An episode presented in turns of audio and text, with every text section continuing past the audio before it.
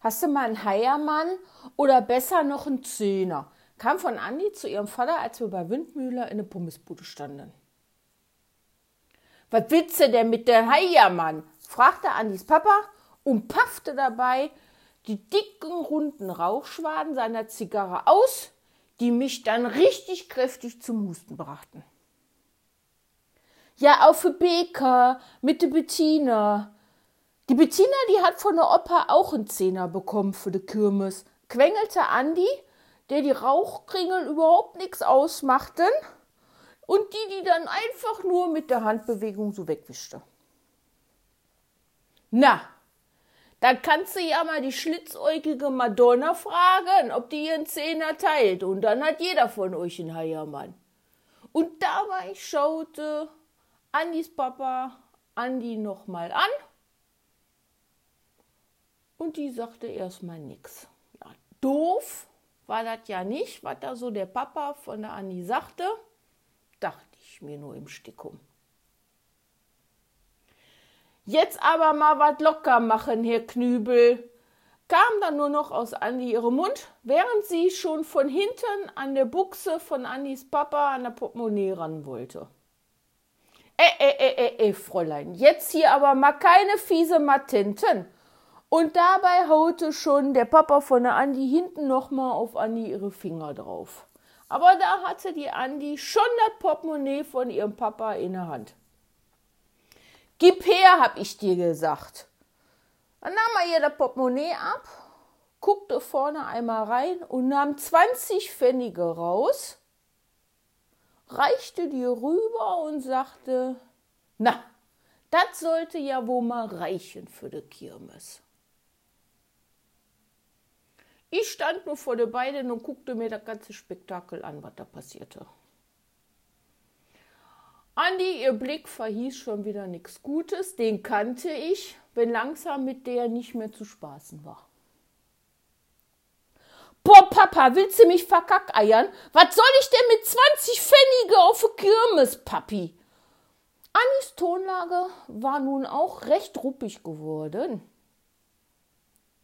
Und sie stand da mit den Händen in die Hüfte und guckte den Papa von ihr ganz böse an.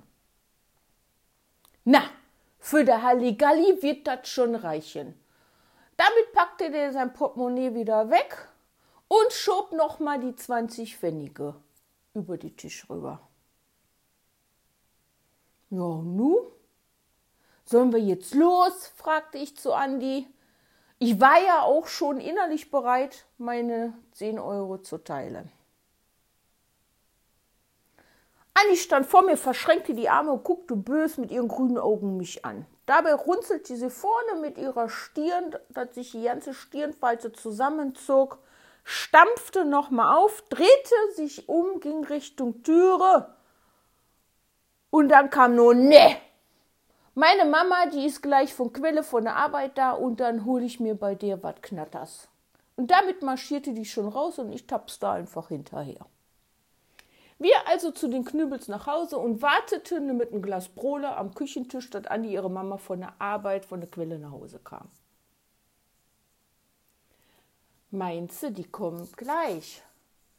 Wir müssen ja nur bis zur Beker latschen, sagte ich mit einem Blick auf die Küchenuhr, die ganz langsam vor sich hin tickerte und ich meine Zeit auf der Beker Kirmes schon hab dahin schwinden sehen. Ich hatte überhaupt gar keine Lust mehr länger zu warten und wollte dann viel lieber meinen Zehner teilen, als die ganze Kirmes zu verpassen. Und dann ging schon die Küchentüre auf. Glück gehabt.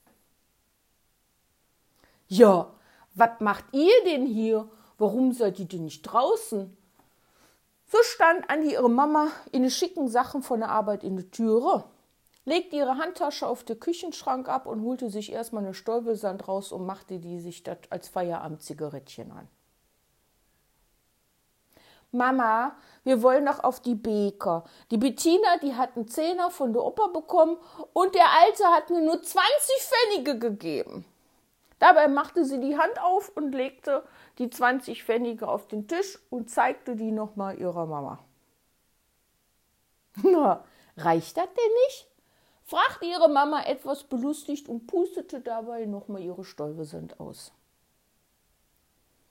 Ich saß auf meinem Stuhl, guckte zu der Mama von Andrea, guckte wieder Andrea an, die schon wieder so einen leicht roten Kopf kam und die Zornesfalte vorne sich wieder kräftig zusammenzog. Da wusste ich schon, jetzt wird es hier wieder zur Sache gehen. Das kann ich ja von der Andi gut. 20 Pfennige, Mama. Wir wollen auf die Bäcker. Was soll ich denn da mit 20 Pfennige? Andi war derweilen gar nicht mehr gut drauf. Ihre Mama zog noch mal kräftig an der Zigarette, setzte sich hin und holte ihr Portemonnaie raus. Na komm, da hast du einen Heiermann. Und die 20 Pfennige von de Papa, das sollte doch wohl reichen.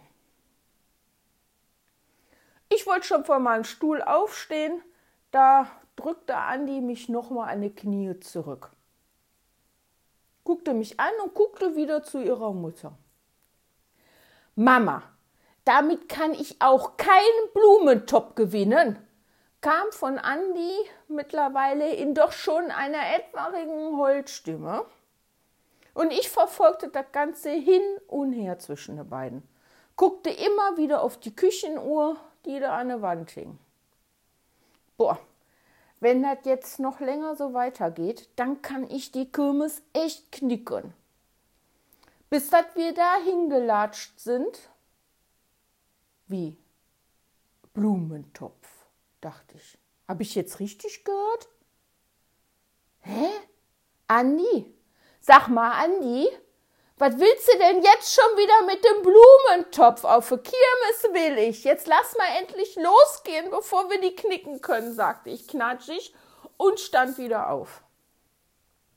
Ich dachte nur noch daran, dass ich die Kirmes echt gleich knicken kann und die Andi, die will jetzt noch einen Blumentopf statt der blöde Heiermann. Und so ein Heiermann ist doch immerhin noch besser als nix. Und da da fingen die beiden an zu lachen. Und zu lachen. Und ich hatte mal wieder keine Ahnung, was denn jetzt schon wieder los war. Was ist, sagte ich auch derweil bockig und hatte auch schon wieder ein bisschen Tränen in den Augen, dass ich jetzt die ganze Kirmes verpasse. Bettina, das ist doch nur eine Redewendung. Wenn man mit dem, was man hat, nicht zufrieden ist, erklärte mir Andis Mama. Vor lauter Lachen bekam Andi nun doch den Zehner plus die 20 Pfennige von ihrem Vater und ich hatte einen neuen Spruch gratis dazu bekommen.